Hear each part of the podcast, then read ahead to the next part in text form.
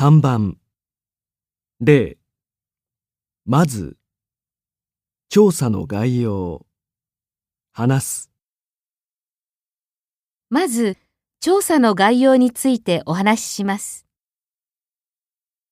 1次にその結果伝える。次に、その結果についてお伝えします。2その次に調査の分析方法。説明する。その次に、調査の分析方法についてご説明します。3最後に今回の調査で分かったこと。報告する。最後に、今回の調査で分かったことについてご報告します。